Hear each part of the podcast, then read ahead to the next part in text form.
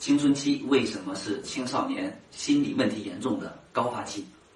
我们说青春期一般来说是十一二岁啊到这个十七八岁，而且我们呃近些年啊，我可能十七八岁可能已经延迟到了二十二岁，也就是说我们可能青春期的时段延长了啊。那原因可能主要来自于我们说今天的这个网络信息化的时代啊，导致孩子成熟的比较晚，所以我们说我们的青春期也可以啊说是从十一二岁到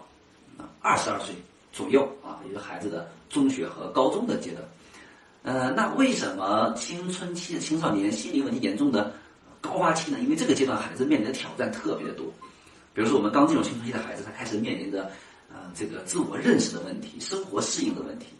啊，同伴关系的问题、学业的问题、情绪的问题。这个阶段情绪特别呃容易起伏不稳定啊，这个焦虑、愤怒、悲伤、恐惧等等等啊，还有我们说这个呃人格的问题。我们说青少年青春期也是一个人格容易扭曲的这么一个啊阶段啊，所以等等等，你会发现这个阶段孩子面临的这种啊这种这种压力。面临的这种这种来自压力的来源会特别特别大，严重的可能孩子还会出现幻觉啊，然后想这种啊自残甚至自杀的想法。所以我们说，在这个呃青少年的危机这个干预方，我们说青春期就是一个重要的一个时间段。那我们说什么叫青少年危机呢？我们青少年危机就是孩子这个阶段啊面临的这个压力，面临的问题，他自己的能力。不能怎么样？不能去解决，无法去应对，那这个时候我们就说就可能出现了啊青少年的这种心理危机啊，那严重的可能就会呃自残啊，甚至自杀。啊，我们说在青少年的呃这个这个这个发生这个死亡的这个原因统计当中啊，自杀是排在第一位啊，所以我们也要重视青少年的这个心理危机心理危机问题啊。那为什么在这个阶段孩子容易在这些方面都是？出现适应不良、应对困难，从而导致这种心理危机、心理的问题的严重呢？可能原因在这么几个方面。第一，就是孩子生理的快速的发展。我们孩子进入十一二岁的时候，当然女孩比男孩子要早一些啊，在生理的，我们说在第二性征上，在这个身高上啊，快速的发展，对吧？这个荷尔蒙激素也是大量的分泌。但是呢，我们说生理的快速发展，但是心理的发展要相对怎么样？要相对缓慢一些。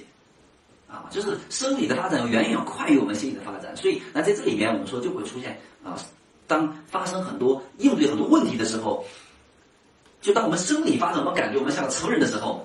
但是他发现他的心理发展他不能像成人一样能去相对轻松自如的解决问题，所以这个时候会出现一种落差，对吧？再加上我们说生理上这种荷尔蒙就大量的分泌，导致孩子情绪不稳定，非常焦躁，生活没有目标感，啊，比较容易冲动啊，所以我们说。在生理上快速发展，可能是孩子出现心理问题的一个重要的原因啊，尤其生理发展和心理发展的这种不平衡。第二就是孩子独立性的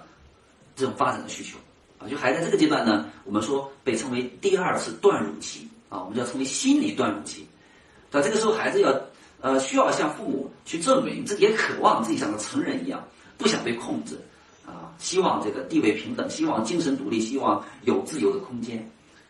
啊，所以呢，这个时候呢，孩子希望自己去做很多事情，但是呢，我们说孩子啊，毕竟没有什么，毕竟没有可以独立去做好很多事情的能力或者经验，因为这个时候孩子他在这个呃，尤其我们说刚才提到的心理发展上啊不成熟，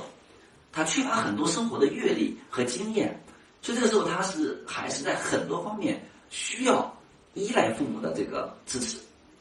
啊，所以呢，这个时候呢，我们说，我们刚讲到心理危机是什么？就是当孩子当下的能力不足以去应对他面对的问题和困难的时候，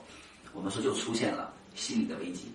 啊，那这种心理的危机，如果说长时间得不到解决，对吧？压力越来越大的时候，就可能会出现严重的心理问题或者严重的行为啊，危机的行为，对吧？所以我们说，孩子独立性的增强。渴望自己去独立做很多事情，但是自己的啊这个心理的成熟的发展，加上缺乏很多的呃生活的经验和阅历，所以没有办法支撑他呃独立性要做很多事情的这样的一个需求啊，所以说这个时候就可能会引起孩子很多的这个心理问题啊。第三就是孩子这种闭锁心理的特点的发展。那什么叫闭锁心理的发展呢？就是孩子这个时候开始去建立自己的这个秘密的心灵花园。这个时候呢，很多事情不愿意跟别人去分享，啊，很多时候孩子愿意自己去找一个安静的、封闭的空间，自己去去反思，哎，哪些事情做得好，做得对还是不对，应该怎么去办啊？所以他这个时候他他有积极的一面，就是孩子开自己去反思、去做、去思考，自己去去想办法，对吧？但是我们说消极的一面就是，当他反思之后，当他解决不了这个问题，没有能力的时候，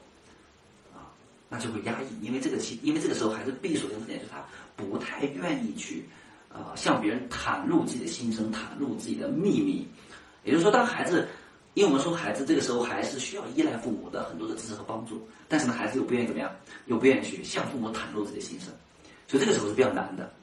自己应对不了。需要父母的支持，但是又不想去向父母袒露自己的心声，又不想去向父母去倾诉自己遇到的困难，所以这个时候就是心理问题出现并且严重啊，随着压抑的越来越严重的一个风险。那这个时候孩子一般都会向谁倾诉呢？啊，一般都会向这个他同学倾诉。啊，我们说那同学、好朋友倾诉只能起什么作用呢？只能起互相。安慰的作用，对吧？我们说很多问题根没有办法得到啊实际的支持和解和解决，而且呢，我们说那同学这种这种安慰，一般什么安慰？就是大家遇到问题都差不多，所以我们互相安慰都是在怎么样？都是互相在去负面的，我们说抱怨也好，宣泄也好，来达到互相安慰的效果。所以这个时候在很多程度上其实起到的作用也是负面的，对吧？很难得到积极的。这个对问题的解决和帮助的作用，所以我们说这个时候也就特别容易出现一些心理问题啊。总之，那孩子在这个阶段，我们说他有很多的心理的这种矛盾啊，这个呃独立与依赖的矛盾，对吧？冲动与意志的矛盾，我总是为我的冲动无法控制而感到内疚和呃这个这个悔恨，但是呢，下次又控制不住，对吧？你看这样的也是一个特点。呃，孩子这个必属于开放的矛盾。虽然孩子这个阶段，他真的就是，既他真的很难向父母、向别人袒露自己的心声，但是呢，他特别想要获得别人的理解，有内心里面有想对别人去去倾诉自己的一些想法，所以心里面也是很矛盾的。如果这些矛盾都没有办法得到一个好的解决，我们说那这个时候就容易出现心理的问题啊。那通过时间的呃这个这个这个。压抑的这个时间的变长，那可能问题就会越来越啊严重。所以，当我们看到很多这个呃，我们说在这个阶段啊出现了一些悲剧、跳楼啊、自杀的时候，其实那个那个那个原因，我们说我们都要找那个本质的原因啊，是不是跟父母吵架了，还是学校老师摔他手机了，还是父母把他手机扔扔到楼下去了？我们说这个原因它只是一个什么？是一个诱因啊，只是一个导火索。那前提是孩子他的心理上的炸药桶是什么？是在这个阶段，很多事情、很多方面所压抑积累而成了一个大炸药桶，这是我们需要引起重视的啊。所以我们说综上所述呢，我们说在青春期这个阶段啊，是特别高发的心理容易出现严重问题的阶段。